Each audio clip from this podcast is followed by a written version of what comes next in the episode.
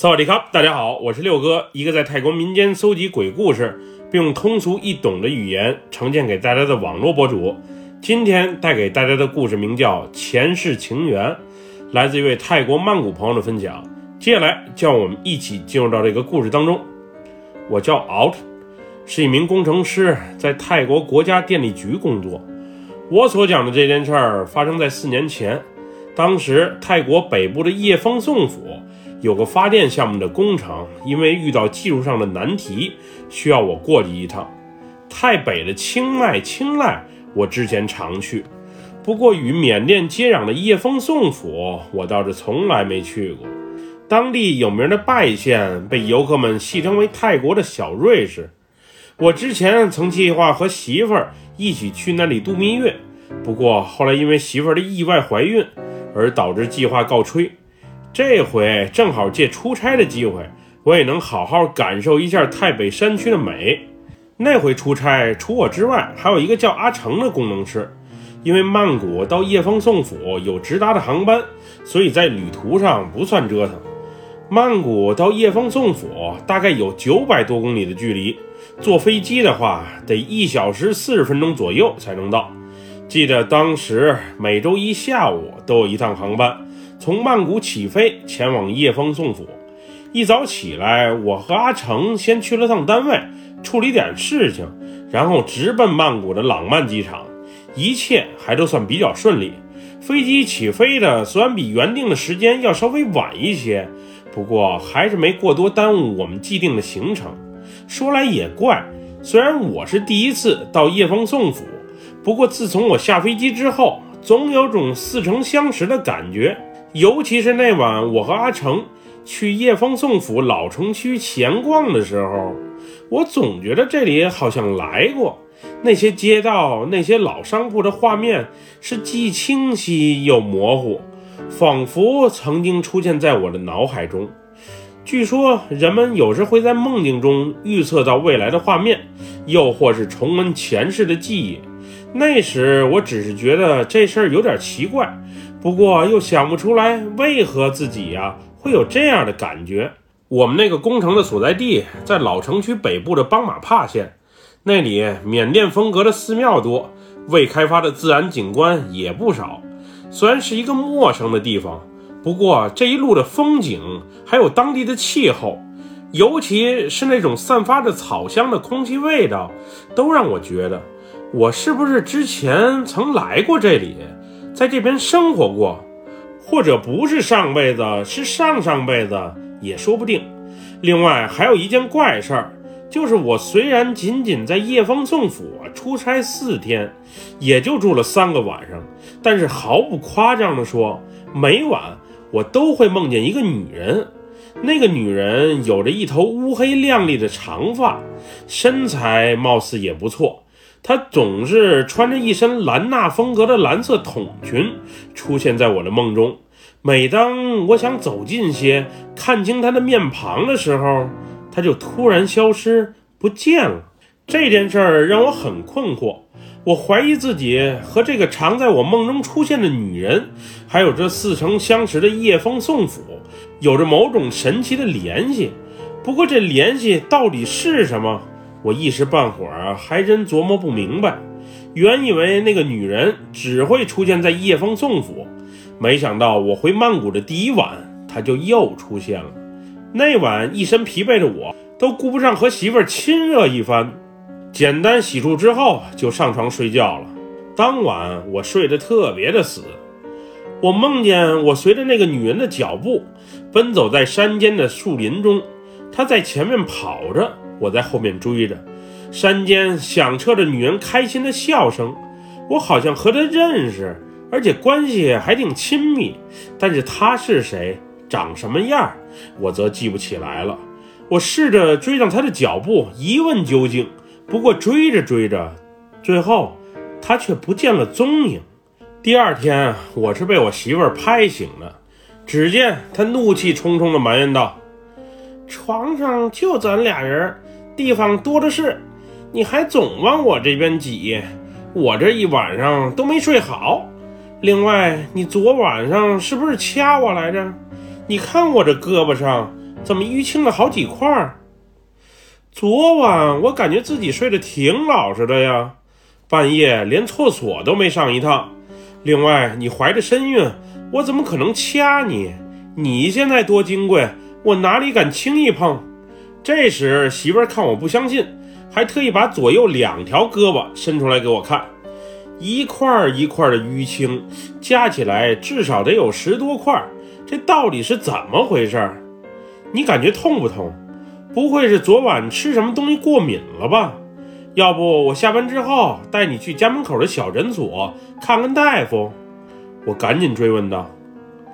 我也觉得奇怪，我不是易过敏的体质呀，刚怀孕没多久就发生这种事儿，不会对肚子里的宝宝有影响吧？疼倒是不疼，就是这淤青突然出现，实在挺奇怪。因为那天我着急上班，所以没和媳妇儿多聊，就匆匆离去了。下午我还特意向领导请假，早回去一个小时，就是为了带媳妇儿去小诊所看看病。不过回家之后，媳妇身上的淤青已经消失了，神奇般的一点痕迹都没有了。我问媳妇儿还用不用去小诊所看看，而她却好像什么事儿都没发生一样，果断拒绝了。接下来的周末，因为我母亲最近身体不太好，所以我准备回暖屋里的老家去看看她。原本邀请媳妇儿和我一同前往。不过，她以和闺蜜逛街为借口拒绝了我。我媳妇儿和我妈关系谈不上太好，都是太强势的女人，谁也容不了谁。周六陪媳妇儿吃完午饭之后，我就独自一人回了家。我在曼谷所租住的公寓和我暖武里府的老家也不算太远，六十多公里的距离，开车一个小时就能到。那天，老妈见到我回家之后可开心了，不仅主动要下厨给我做大餐，还让我爸准备房间让我留宿一宿。我妈想我，我能理解，不过因为媳妇儿有孕在身，所以只能遗憾作罢。记得当时我抽空在屋门口抽烟的时候，邻居林伯伯还特意过来和我闲聊了两句。林伯伯是我们村里有名的大师。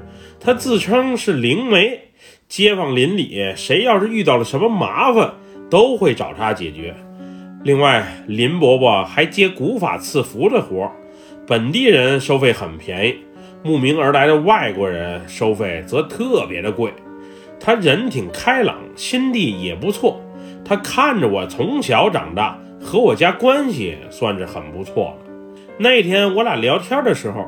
林伯伯的眼神总是不自觉地瞄向我的身后，而且时不时的还笑出声来。当时他这一举动搞得我很尴尬。那会儿我认为林伯伯可能是岁数大了，脑袋糊涂了吧，总是不明所以的微笑、点头。俩人聊天好好的，你总往我身后瞅什么？再说我身后不是什么都没有吗？林伯伯，你老往我身后瞅啥？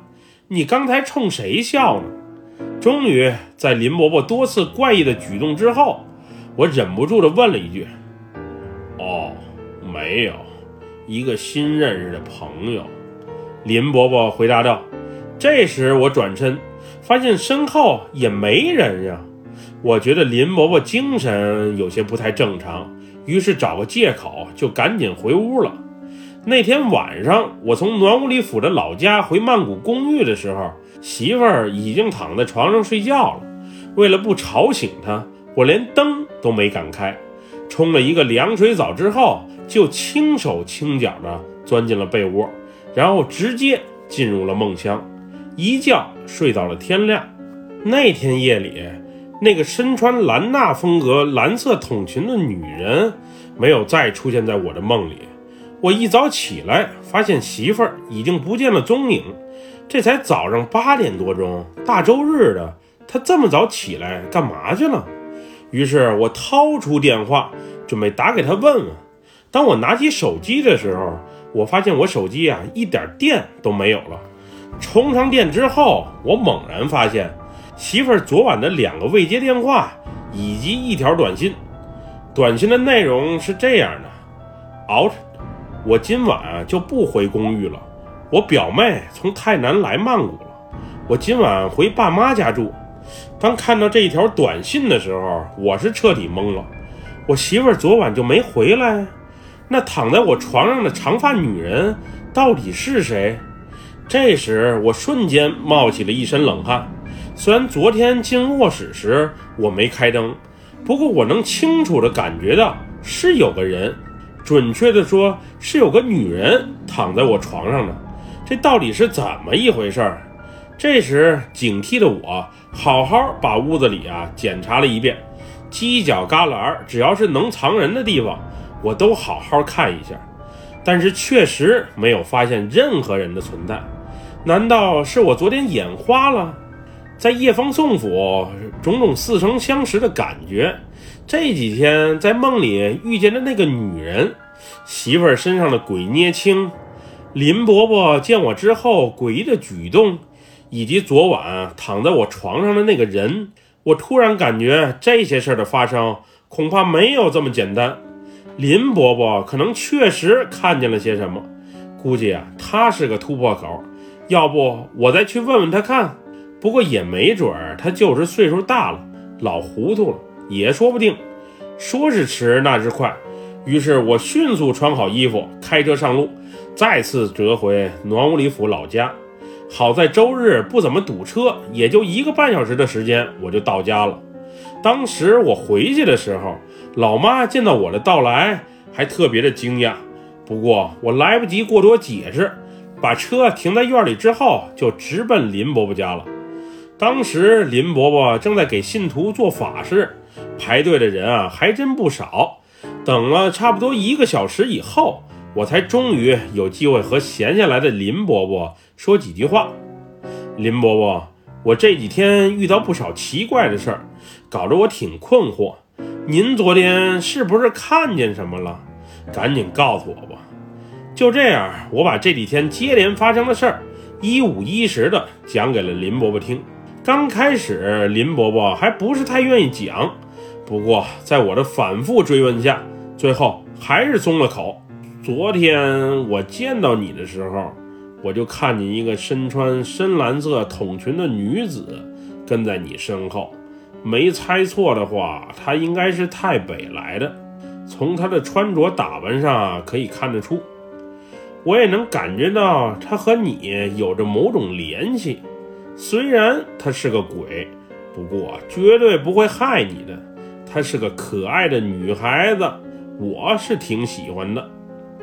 林伯伯，您看见她后为什么不告诉我呀？我追问道。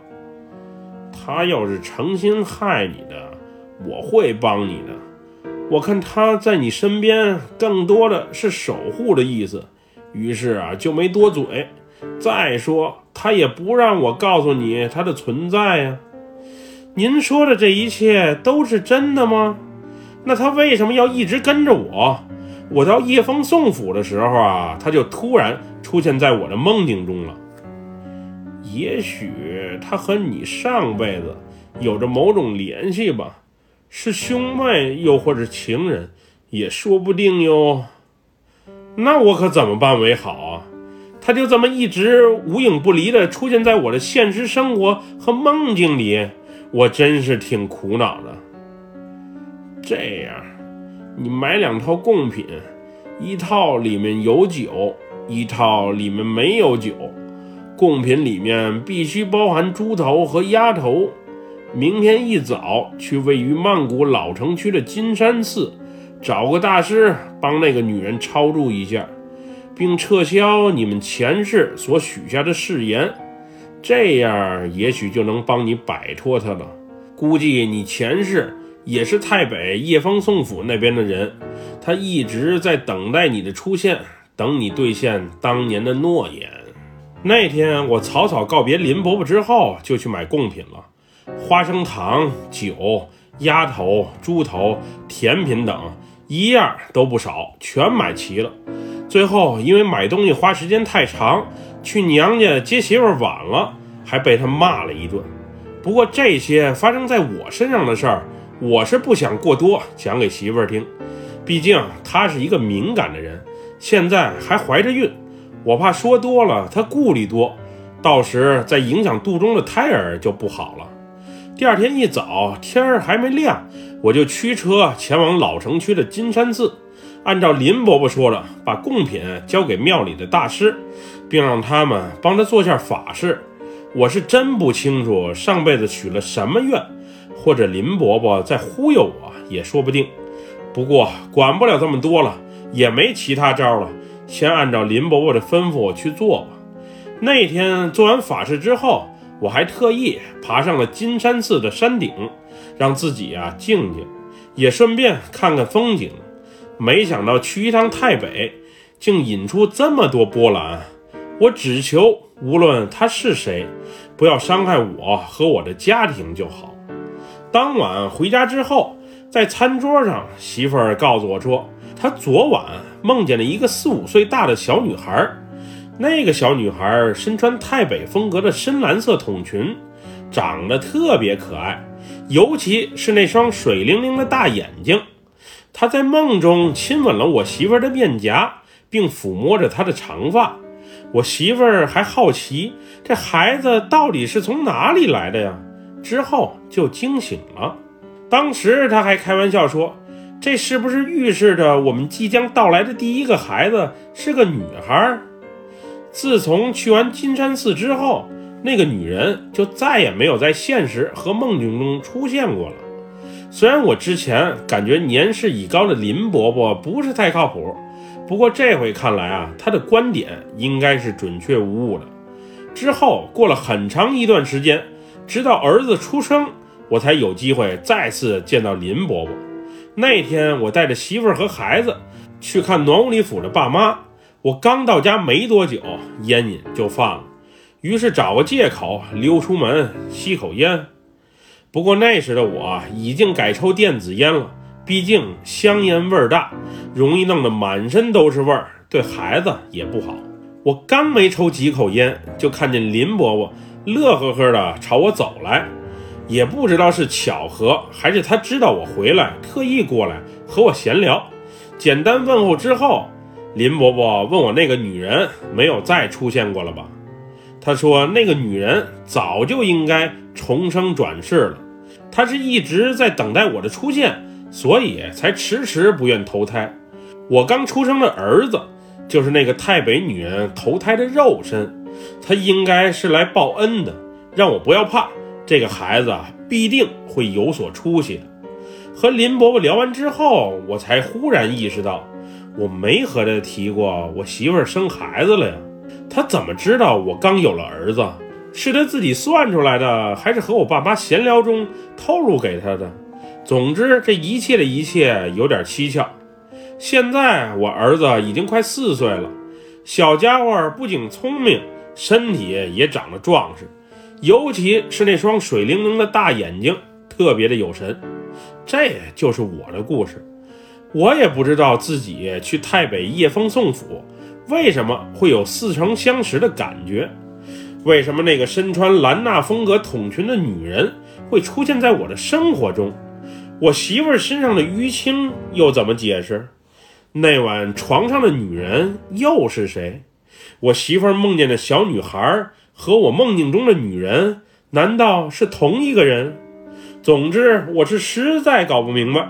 现在只求全家幸福、健康、快乐就好。至于上辈子的事儿，我是不想知道，也没有那个能力知道了。本期故事就分享到这里，喜欢六哥故事的朋友，别忘了点赞和关注哟。咱们下期节目再见，么么哒，拜拜，萨瓦迪卡。